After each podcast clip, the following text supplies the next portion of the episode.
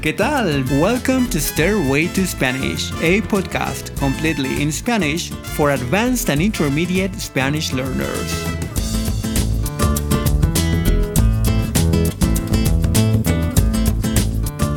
A veces las leyendas son solo la exageración de la realidad. Hoy te cuento tres historias representativas de México. La primera es una historia de una criatura fantástica. La segunda, el terrible pasado de un museo de la Ciudad de México. Y no te pierdas la última, que es probablemente la leyenda más popular e importante de México y otros países. Empecemos. Parte de la cultura de México está en sus leyendas e historias y siempre hay nuevas que contar. Algunas de ellas representan aspectos profundos de las raíces y los conflictos de este país.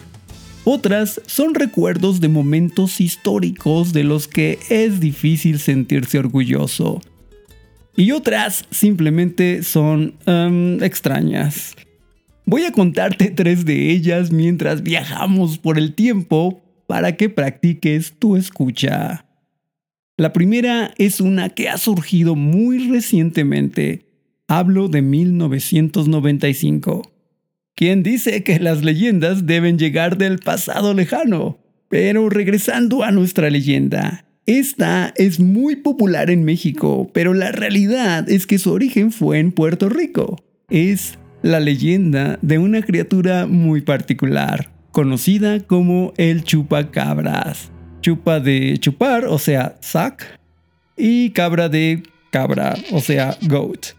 Because it's a creature that sucks goat's blood. Sí, probablemente fue muy difícil crear un nombre tan original.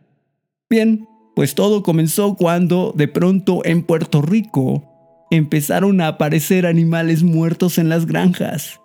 Estos animales no tenían ni una sola gota de sangre. Todos mostraban marcas en el cuello. Sangre es blood. Pronto había más y más animales muertos en toda la isla. La gente empezó a reportar que había visto una criatura que a veces tenía alas, wings, a veces no, a veces escamas, scales, a veces brazos pequeños y otras veces enormes espinas, spines or quills. Por supuesto, surgieron muchas teorías sobre esta criatura, que si era un extraterrestre, que si era un experimento del gobierno, y no tardó en convertirse en parte de la cultura. De repente había camisetas, bebidas, muñecos, canciones y muchos otros artículos sobre el chupacabras. Por supuesto, otros países no se quedaron atrás y para el año 2000 comenzaron los reportes del chupacabras en el norte de México y el sur de Estados Unidos. Lo curioso es que las descripciones de la criatura eran muy diferentes de las de Puerto Rico, pero ahora era tan popular que ya nadie podía detenerlo. Las noticias mexicanas hablaban de él y los productos con su imagen pronto se vendían como pan caliente. Es decir, que se vendían mucho. Bueno, hasta apareció en una telenovela. Eventualmente el interés desapareció y el chupacabras también. Nadie nunca sabrá realmente qué era el chupacabras, pero la verdad es que muchos animales sí perdieron la vida en esos años. La siguiente historia es algo menos misterioso y tiene que ver con un lugar que además puedes visitar, el Museo de la Medicina Mexicana. Si te interesa la medicina, podrás recorrer sus salas de medicina prehispánica, herbolaria, cirugía reconstructiva, anatomía y otras más. El museo en sí es muy interesante, pero la historia sobre este edificio es igual de interesante. Algunas personas dicen que pueden escucharse sonidos inexplicables y a veces pueden verse apariciones. Apparitions. Y quizás esto se debe a que originalmente este edificio era el centro de la Inquisición en México en su interior eran juzgadas las personas que eran acusadas de herejía, heresy, Algunos dicen que al hacer trabajos de reconstrucción en la ciudad, se han encontrado túneles con momias y restos de posibles prisioneros. Como edificio de la Inquisición creo que no necesito contarte los horrores que sucedían detrás de sus puertas. El edificio fue construido entre 1732 y 1736. En la construcción, la entrada a los calabozos era secreta. Solamente los miembros de la iglesia y algunos guardias la conocían. No sabemos con exactitud cuántas personas fueron juzgadas en ese lugar, pero fue una época oscura en la historia de México. Después de que terminó la Inquisición, el edificio fue subastado, pero nadie quería comprarlo. Bueno, ahora es un museo genial sobre la medicina en México. Y como te dije antes, contiene también salas como la de medicina herbolaria, donde podrás aprender de cómo las plantas han sido usadas para curar desde la época prehispánica. Y ahora nuestra última historia. Probablemente la leyenda más popular de México y otros países de Hispanoamérica. Una leyenda que además representa la unión de las culturas prehispánicas y la cultura española la leyenda de la Llorona. Pero, ¿de qué se trata esta leyenda? En realidad existen varias versiones de la historia, pero la más conocida es la siguiente. La historia cuenta que una hermosa mujer indígena se enamoró de un español.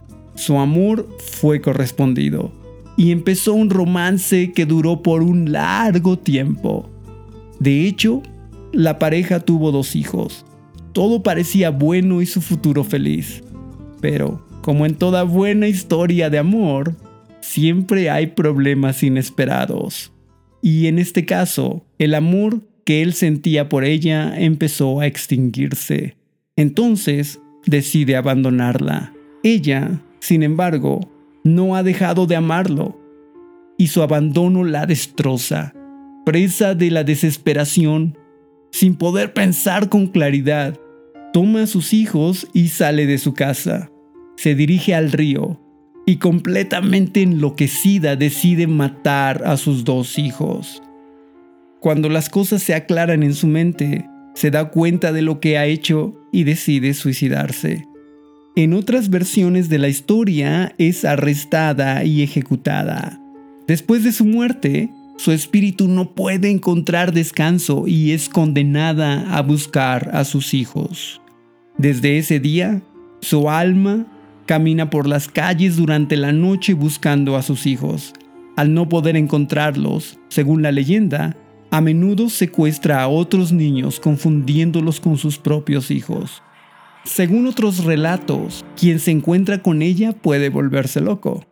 Para algunas personas, la historia de La Llorona es una representación de la historia de la Malinche. Esta mujer que ayudó a Hernán Cortés durante la conquista, de la que ya te hablé en el episodio anterior. Porque, igual que en la historia de La Llorona, se dice que la Malinche estaba enamorada de Cortés. Tuvo hijos con él, solo para ser abandonada. La Llorona es una historia interesante porque existen también otras versiones en países como Argentina, Colombia y Venezuela. Aunque la historia puede ser un poco diferente en cada país, siempre incluye el asesinato de sus propios hijos y la búsqueda eterna para tratar de acabar con su dolor. Otra cosa fascinante es que a pesar de que la historia que te conté es la más popular de La Llorona, en realidad la leyenda existía en el pueblo azteca desde antes de la llegada de los españoles. Probablemente formaba parte de su propia mitología. De hecho, hay varias películas sobre esta historia, incluyendo una muy buena película guatemalteca de 2020, que además de contarte la historia, te muestra todo el trasfondo social de la época y las masacres que ocurrieron durante la conquista.